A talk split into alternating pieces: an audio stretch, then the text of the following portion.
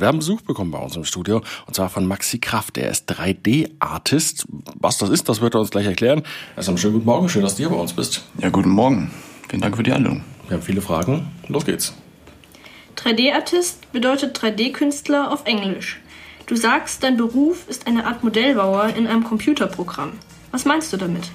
Mm, also mit 3D-Modellbauer, das ist natürlich sozusagen das alles, die ganzen Gegenstände, die man halt in Filmen oder auch in Spielen sieht, ähm, werden ja von irgendwelchen Leuten erstellt. Und genau, das wird dann am Computer halt eben da mit verschiedenen Programmen gemacht. Und genau. Bei 3D-Modellen denkt man zuerst an Videospiele und Animationsfilme. Du arbeitest aber unter anderem auch bei BMW und anderen großen Firmen. Warum brauchen die, andere, die einen 3D-Artist? Also bei BMW ist es jetzt natürlich so, dass es dann so ein bisschen ein anderen, anderes Niveau hat und die brauchen natürlich dann ihre ganzen Automodelle halt irgendwie auch ähm, am Computer, dadurch, dass man halt vieles dann schon früher zeigen kann, in früheren Phasen, in Designphasen. Und genau dafür sind wir dann halt da, damit wir das in Szene setzen können und dann natürlich auch für Virtual Reality dann später auch zeigen können. Virtual Reality, ganz kurz erklärt, was ist das? Virtual Reality bedeutet im Prinzip, dass man die ganze, also die Welt, die man gerade erstellt mhm. hat, eben auch in einer VR-Brille halt anschauen kann. Also ich denke, äh, viele von uns hatten ja schon mal eine auf. Mhm. Gibt es ja sowohl mit Handys als aber auch äh, so in richtig großer Form halt für den Computer. Und genau da kann man dann praktisch eben sich diese Realität, die man halt dann erschaffen hat, äh, angucken. Also so durch virtuelle Welten bewegen. Genau, ja. also das ist dann wirklich, deswegen sagt man auch Reality, weil es halt dann doch schon sehr echt wirkt. Ja. Wie unterscheidet sich die Arbeit an Videospielen von der Arbeit für große Firmen? Ähm, also für große Firmen ist es natürlich äh, relativ äh, anders, wenn man dann natürlich auch so für BMW oder sowas jetzt dann arbeitet. Da, ähm, da halt irgendwie die Zeit auch ein bisschen anders äh, gesehen wird. Bei Videospielen arbeitet man meistens an so einem großen Projekt und das wird dann halt über längere Zeit hin ähm, fertiggestellt. Und bei uns sind das ja mehr so dann immer so kleinere Projekte und genau, die sind dann immer so schätzungsweise zwei Monate oder so dauern die dann und genau, ja. Ja, aber machst du denn nur solche Firmenprojekte oder machst du auch, auch Filme und Spiele? Äh, das sind nur Filmprojekte. Also mhm. das ist wirklich äh, nur für Firmen wie BMW und auch mal so Recaro, das ist dann mehr so für Flugzeugsitze und sowas. Ähm, genau.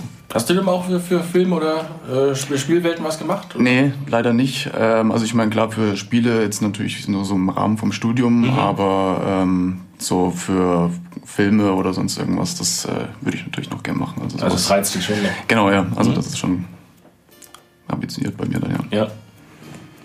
Deine Modelle werden oft in Virtual Reality gezeigt. Kannst du erklären, was Virtual Reality ist? Genau, also im Prinzip halt einfach so, dass man halt äh, 3D-Welten erstellt und man kann sie sich dann durch diese Brille anschauen. Und kann natürlich alles Mögliche sein, wenn es dann natürlich eine realistische Welt ist äh, wirkt es nochmal anders, wie wenn es jetzt so mehr so eine stil stilisierte Welt ist, also in Comic-Grafik oder man kann es ja auch heutzutage in, in Achterbahn, äh, mhm. gibt es ja das auch sogar, dass da VR-Brillen aufgesetzt werden, weil man dann praktisch zusätzlich zu dem Weg, den man halt fährt, auch äh, noch irgendwelche Effekte nebenbei hat, die man halt sonst gar nicht darstellen könnte. Und ähm, ja. Mhm. Wie ist das so, wenn man eine Virtual Reality Brille aufhat?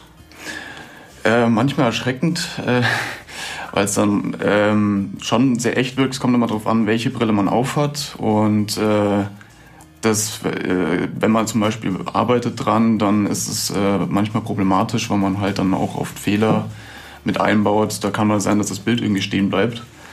Und dann wird einem leicht schon mal schlecht. Mhm. Und bei uns ist es dann aber halt meistens so, dass es dann eher so eine Betrachtung von einem Objekt halt eben ist, also relativ ruhig. Aber wenn man dann mehr so an Spiele denkt, dann ist es natürlich auch ein bisschen wilder, wenn man halt irgendwie Rennspiele ähm, da programmiert oder halt auch dann wirklich dann in Reality anschaut. Und ist dir das auch schon mal passiert, dass dir das schlecht geworden ist? Ja. ja. Also es wäre nicht nur einmal, es ist äh, schon öfters mal passiert, dass wir dann wirklich da standen und da auch mal irgendwie vielleicht auch was mit der Elektronik nicht richtig war mhm. und ähm, da kann es echt leicht passieren, dass es da irgendwie nicht richtig funktioniert, weil halt einfach das Gehirn das nicht so richtig mhm. kompensieren kann, wenn das Bild, äh, was man halt im Auge hat, nicht dazu passt, was wirklich in der Umgebung passiert. Ja. ja. Wie genau erstellst du ein 3D-Modell? Ähm, also 3D-Modelle ähm, haben unterschiedliche Ansätze. Normalerweise fängt man an mit so einer relativ einfachen Geometrie. Also das ist ja auch so wie ein bisschen, wie man jetzt mit Lehm oder sowas arbeiten würde.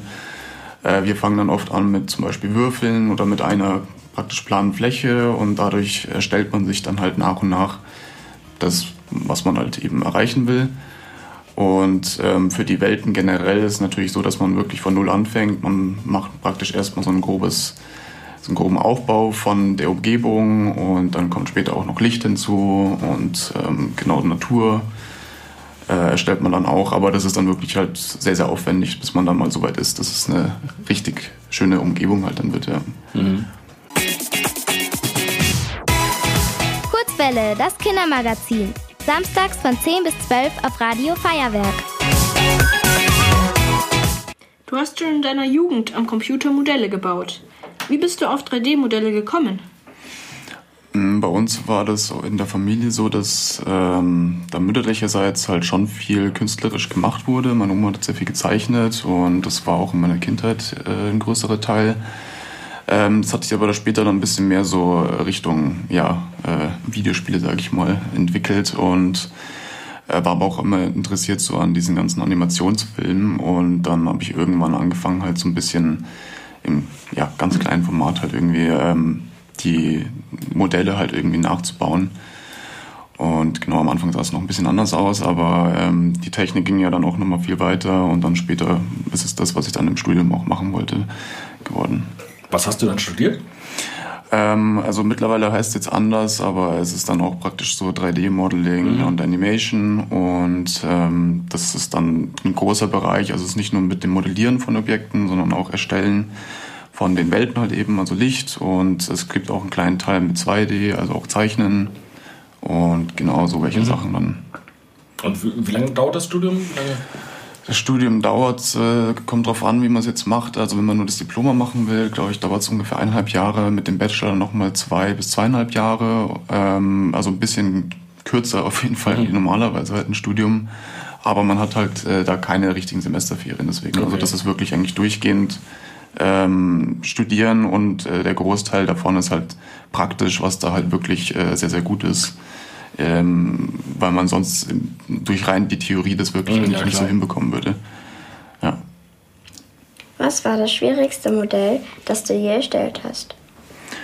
Das schwierigste Modell, ähm, also ich würde sogar sagen, dass es äh, in meinem Studium war, weil ich da geübt habe, wirklich ähm, mich an sowas äh, sehr, sehr schweren daran zu wagen. Und äh, das war dann ein Auto. Und meine Idee war, dass ich praktisch ähm, zwei Autos, die mir halt gefallen haben, so fusioniert habe im eins. Ähm, war, glaube ich, ein Maserati und dann noch so ein, so ein von einem Audi. Und ja, das war schon sehr, sehr schwierig, weil diese Formen dann sehr, sehr komplex sind und ähm, diese ganzen Rundungen dann reinzukriegen, das ist dann nicht ganz so einfach. Was ist, was ist dein Lieblingsprojekt gewesen? Ähm, mein Lieblingsprojekt äh, ist natürlich schwierig, weil ich manche Sachen darf ich nicht sagen, natürlich äh, mhm. wegen BMW, aber ähm, das, äh, was mir am meisten gefällt, ist immer, wenn wir halt so ähm, komplette Umgebungen halt selber stellen dürfen, weil man dann natürlich auch nochmal so diesen künstlerischen Aspekt hat und äh, da hat man dann mehr Freiheiten, wie wenn man jetzt dann immer gesagt bekommt, was man zu tun hat, aber äh, sowas mache ich total gern und wie gesagt, so mit Belichtungen ähm, für Räume und äh, auch für Außenumgebungen. Sowas macht mir dann immer sehr viel Spaß. Wie viel künstlerische Freiheiten hast du bei deinen Projekten? Genau, also wie gesagt, bei den mh, mm, Projekten, wo wir dann halt wirklich sowas selber erstellen dürfen, so eine Umgebung, ähm, da wird zwar schon ab und zu mal auch gesagt, ähm, in welche Richtung es gehen soll, aber da darf es dann schon halt ähm, erstmal so relativ offen sein. Ähm, normalerweise, wenn wir dann aber halt mehr so ähm, Autovisualisierungen machen, da ist dann schon sehr äh, strikt, äh, was man zu tun hat. Und deswegen hat man da nicht immer so viele Freiheiten, aber so zum Beispiel generell, wenn man dieses, das Material von einem Auto halt einstellen darf, da kann es schon mal sein, dass man dann so ein bisschen mal gesagt bekommt, so ja, mach mal so ein bisschen, wie es dir, es dir gefällt. Und äh, es ist immer ein bisschen komisch, wenn man von einem Designer gesagt bekommt, so mach's mal, wie es dir gefällt, aber Ähm, dann genau, manchmal klappt sogar, sagen sie, ja, das schaut ganz gut aus. Manchmal ist es dann eher so, ja, nee, machen wir dann doch lieber, mhm. lieber anders. Ja. Was ist deine wichtig wichtigste Fähigkeit als 3D-Artist? Ähm, normalerweise ist es äh, schwierig als 3D-Artist so ein bisschen den Überblick zu behalten, wenn man vor allem selber halt immer im künstlerischen Bereich da tätig ist, so sein Projekt da wirklich nochmal so objektiv anzuschauen. Ähm, vor allem, wenn man länger dran arbeitet, dann sieht man irgendwann halt wirklich gar keine Fehler oder auch irgendwas, was gut ist, sieht man gar nicht mehr wirklich, weil es nur noch so eine Fläche irgendwie ist. Und äh, das kann ich, glaube ich, ganz gut, halt wirklich dann nochmal so ein bisschen zurückzutreten und zu sagen, okay, ich schaue mir das jetzt nochmal relativ objektiv an. Und genau, ähm, wenn es aber jetzt nicht nur um den Aspekt geht, dann, wie gesagt, mit Licht äh, kenne ich mich ganz gut aus und es ist auch relativ wichtig, so Objekte in Szene zu setzen. Ja. Und diese, diese, diese 3D-Modelle, die du dann entwirfst am Computer, sind ja nur dazu da, das, das virtuell darzustellen oder auch zum Beispiel, um sie mit einem, ich sag mal, 3D-Drucker auszudrucken, den es ja auch immer häufiger gibt? Oder hat das, dieser 3D-Druck mit deiner Arbeit überhaupt gar nichts zu tun? 3D-Druck hat äh, fast gar nichts damit zu tun. Also wir hatten ganz früher mal in der Arbeit mal so ein kleines Spaßprojekt, mhm. wo das mal im 3D-Druck ging, aber ähm, das ist dann doch nochmal ein bisschen eine andere Sparte. Bei uns ist es wirklich eigentlich eher so, dass man das entweder final in einem kleinen äh, Ausschnitt halt eben von so einem kleinen Film für das Auto halt eben sehen kann. Und meistens ist es bei uns halt tatsächlich auch äh, in Virtual Reality halt einfach zu sehen, ja. Also wird dein Auto nicht ausgedruckt? Nee, okay. Kurzwelle, das Kindermagazin auf Radio Feuerwerk 92.4. Welchen Teil deiner Arbeit magst du am liebsten? Ähm, also bei uns ist es immer ganz cool, weil unsere Firma relativ klein ist. Deswegen kann man äh, von allem immer so ein bisschen machen. Das ist natürlich in größeren Firmen anders, weil man da ja immer sehr, ja, so die Grenzen halt eben hat von dem, was man da zu tun hat. Und bei uns kann man so ein bisschen mal von allem machen und das kann auch mal sein, dass man da so ein bisschen mal was mehr so für Foto bearbeiten macht oder dann halt auch wirklich so das, was ich dann halt mache mit Belichtung und ähm, das macht dann schon immer viel Spaß. Du sprachst jetzt irgendwie Belichtung schon, schon mehrfach an. Warum ist das wichtig? Was macht man da genau? Also Belichtung ähm, ist, man meinen viele eigentlich erst immer so ein kleiner Teil, aber mhm. es ist dann doch immer relativ groß, weil ähm, so wie halt in Sachen in Szene gesetzt werden, man sieht es auch in Werbungen oder auch im Film halt, wie gesagt, gibt es ja auch äh, verschiedene Regeln, die man dann beachten muss. Und es kann auch wirklich, das Bild kann relativ tot wirken. Mhm wenn ähm, da die Lichter nicht richtig gesetzt sind. Und bei uns kommt es natürlich dann auch schon mal drauf an, wenn man da in, ähm, in einem Raum sich sozusagen befindet, der halt äh, am Computer gemacht wurde, merkt man halt schnell, wenn da irgendwas nicht stimmt, äh, wenn da Sonnenlicht reinkommt oder so. Und äh, deswegen finde ich eigentlich, ist das einer der großen Aspekte, um halt wirklich ein Bild realistisch aussehen zu lassen oder halt die, mhm. Reality aus, äh, gut aussehen zu lassen. Ja. Zu, zum Licht gehören ja auch äh, immer Schatten. Das ist, das ist, das ist glaube ich, auch eine besondere Herausforderung, die Schatten da richtig zu setzen. Genau, die Schatten sind dann, kommen dann auch nochmal dazu. Und ähm, es ist bei uns dann hauptsächlich so, wenn man das auch für Spiele macht und auch ähm, halt auch bei unserem äh, bei unserer Arbeit ist es dann so, dass man dieses ganze Licht, was dann eben da stattfindet, wird, man sagt, reingebaked. Also das heißt im Prinzip, das wird dann halt wirklich auf die Flächen drauf ähm, projiziert mhm. und bleibt dann auch da, damit dann halt eben der Computer nicht die ganze Zeit das Licht nochmal neu berechnen muss. Und deswegen ist es dann immer ein schwieriger Teil. Man muss dann halt praktisch erstmal auf dieses Licht baken, sozusagen mhm. drücken. Und dann wartet man und dann sieht man erst, wie es ausschaut. Und da kann es dann schon mal zu Schwierigkeiten halt irgendwie kommen, ähm, wenn es dann nicht gut ausschaut und man muss dann wieder warten, bis es dann wieder halt vorangeht. Ja. Also du musst viel warten, weil das viel, viel Rechenleistung Ja, genau. Also es gibt zwar natürlich Wege, wie man das ein bisschen beschleunigen kann, ähm, aber das Endprodukt ist dann doch immer, dauert immer so ein bisschen mhm. und ja, das ist dann halt Wartezeit okay. viel. Gibt es auch einen besonderes, besonders nervigen Teil bei der Arbeit? Ja, bei uns äh, vor allem ist es dann auch immer so die Zeit, ähm, wenn wir ja auch so durch die Projekte, auch jetzt sage ich mal BMW, ähm, da haben wir natürlich dann auch immer so eine Deadline, also einen Zeitpunkt, wo wir fertig werden müssen. Und da ist es dann für uns, äh, die natürlich dann immer so wollen, dass es sehr, sehr gut ausschaut, schwierig, dann früher aufzuhören und dann zu sagen, okay, ich muss es jetzt irgendwie beiseite legen, ich muss dann noch ein anderes Thema machen. Ähm, und dann will man das natürlich eigentlich immer nicht so abgeben, weil man natürlich auch so ein bisschen perfektionistisch ist, sondern sagt, ja, das ist, äh, da brauche ich noch ein bisschen, aber das geht dann halt oft nicht und das ist so der nervige Teil.